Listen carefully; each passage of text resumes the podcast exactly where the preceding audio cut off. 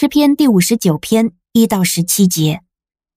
我的神啊，求你救我脱离我的仇敌，求你把我安放在高处，脱离那些起来攻击我的人。求你救我脱离作孽的人，救我脱离流人血的人。看呐，他们埋伏要害我的性命，强盛的人聚集起来攻击我。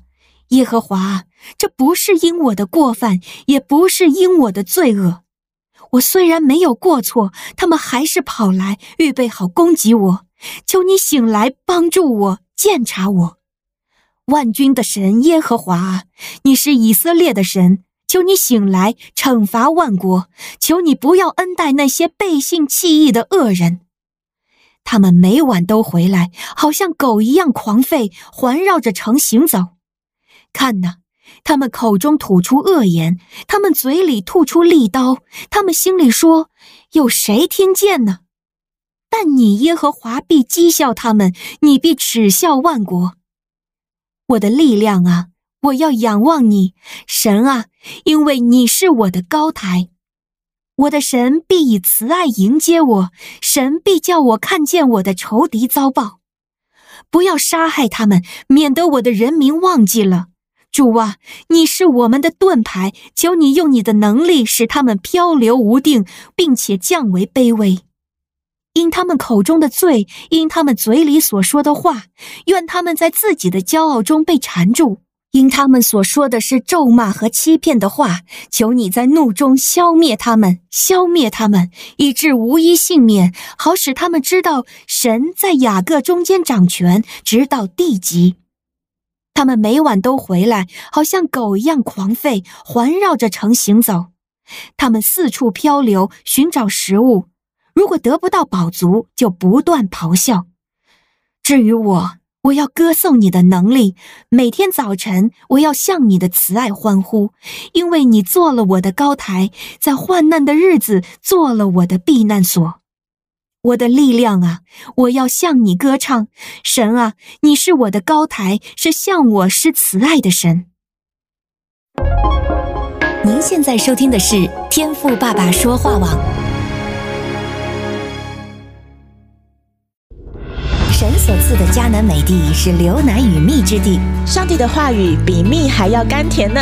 我是优蜜使者永恩，我是蜜蜜，让我们一起在天赋的话语里勇敢探蜜。蜜得甘蜜，得蜜得利得胜。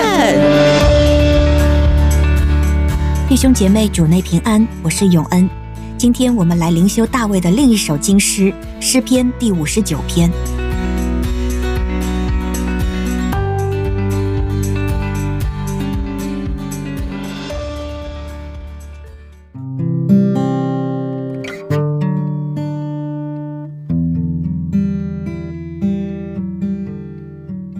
诗篇引言小字向我们介绍了大卫作这金诗的背景。扫罗打发人窥探大卫的房屋，要杀他。具体内容呢，大家可以回溯到撒母耳记上第十九章十一节那里。那时候啊，自从大卫战胜巨人歌利亚，并在非利士人中奋勇杀敌，大卫呢就赢得了许多人的喜爱。同时也引来扫罗王强烈的嫉妒和仇恨，他一次次的下令捉拿大卫，要取他的性命。这一次，在扫罗的女儿也是大卫的妻子米甲的帮助下，大卫从窗户逃走了。但是，来自政府高层的追捕和谋杀令却一直持续，军兵的搜索一刻没有停歇。第六七节描述了夜里的紧张情况，他们晚上转回，叫嚎如狗。围城绕行，他们口中喷吐恶言，嘴里有刀。如果把我们自己带入当时的场景，恐怕我们的心都消化了。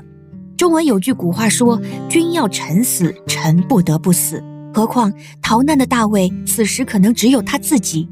但就是在这样恶劣的攸关生死的情形下，大卫相信神可以救他脱离仇敌。他赞美万军之耶和华的慈爱和能力。大卫说。我的力量啊，我必仰望你，因为神是我的高台。我的神要以慈爱迎接我，神要叫我看见我仇敌遭报。主啊，你是我们的盾牌。十四节，不知道已经是第几个晚上，敌人的追捕依旧没有停止。但大卫的心却越发刚强。他说：“任凭他们转回，任凭他们叫好如狗，围城绕行。任凭，就是一种你叫你的，你凶你的，任凭你怎么威胁，都不会撼动我的信心和勇气。因为大卫说：‘你耶和华做过我的高台，在我极难的日子做过我的避难所。’大卫回忆恩典，多少靠主得胜的经历。”以及他和主的关系，这些使大卫胜过一切患难中的恐惧。当敌人叫好如狗时，大卫说：“我要歌颂你的力量。”当敌人连夜绕城行走时，大卫知道自己必定被神保守，安然到天明，而且早晨他要高唱耶和华的慈爱。一切让我们胆怯恐惧的，都可以是我们的追兵。让我们像大卫一样，把惧怕带到神的面前。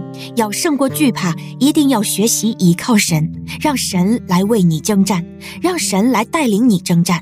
经历神的慈爱恩典和能力越多，就越能在患难中老练和有安息，不凭感觉和眼见，而是坚心的相信神是我的高台，我的盾牌，我的避难所，是赐恩于我的神。